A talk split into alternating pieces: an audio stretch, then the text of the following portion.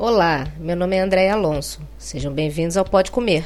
No programa número 3, vamos apresentar receitas de diversos molhos: matriciana, tomate básico e aromático, bechamel e tártaro. Esses molhos são alguns complementos que fazem a diferença numa comida. O matriciana é o mais complexo de fazer, pelos ingredientes que necessita, assim como pelo tempo de cozimento, mas em compensação, fica um molho concentrado que pode ser usado diversas vezes. Agradeço ao César Meziano por partilhar comigo essa receita da sua família italiana.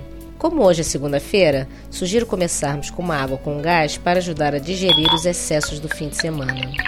Bem, já mais dispostos, vamos ao molho matriciana que necessita de uma lata de champignon em pedaços, um pacote de bacon fatiado cortado em pedaços, algumas alcaparras, mais ou menos 800 ml de vinho tinto tipo rasca para cozinhar, meio vidro de pimento assado em conserva ou similar, que dá mais ou menos um pimento grande, um vidro grande de extrato de tomate, um pacote de linguiça fina cortadinha, azeitonas picadas à vontade, pode ser verde ou preta, manjericão seco ou fresco, duas colheres de sopa de molho inglês, dois dentes de alho picados, uma cebola picada, duas colheres de chá de açúcar e umas gotinhas de pimenta tipo piripiri.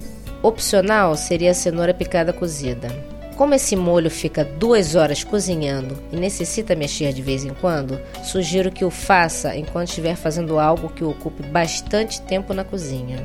Começa por refogar o bacon, a linguiça, o azeite, a cebola e o alho, sem deixar ficar escuro. Depois, junte o champignon e o molho inglês.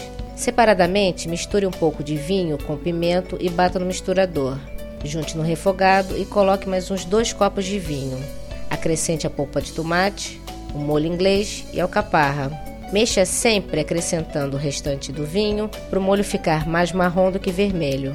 Agora coloque a pimenta e o açúcar e deixe cozinhar em fogo baixo por mais ou menos duas horas. Azeitona e manjericão só vão ao fogo depois de duas horas e só precisam cozinhar uns 5 minutos. No final de tudo, coloque a cenoura. Depois de pronto, coloque em vidros fechados na geladeira para apurar. Espere uns dois dias antes de comer. Ele se conserva muito bem por mais de 15 dias. Quando for usar, coloque uma quantidade de molho concentrado, a mesma quantidade de extrato de tomate e um pouco de vinho tinto e deixe ferver. Agora, vamos ao molho de tomate básico e uma opção de aromático. Os ingredientes do básico são 6 tomates carnudos em pedaços, também pode usar uma lata de tomate pelado. Duas cebolas médias em pedaços. Uma colher de sopa de azeite. Duas colheres de chá de açúcar. Uma colher de sopa de margarina. Duas colheres de sopa de salsa e sal. Coloque os tomates e as cebolas numa panela com todos os ingredientes, menos a margarina. Tapa e deixa ferver em fogo baixo até estarem bem cozidos. Passa tudo no misturador e volta ao fogo, destapado, para ferver até engrossar. Mexe de vez em quando para não pegar no fundo. Retira-se, adiciona margarina e retifica-se de sal.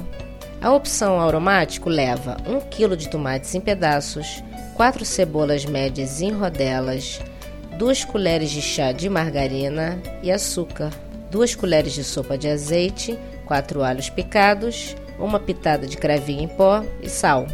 É fácil de fazer. Frita os alhos levemente no azeite e junta os tomates, as cebolas, o açúcar e o cravinho.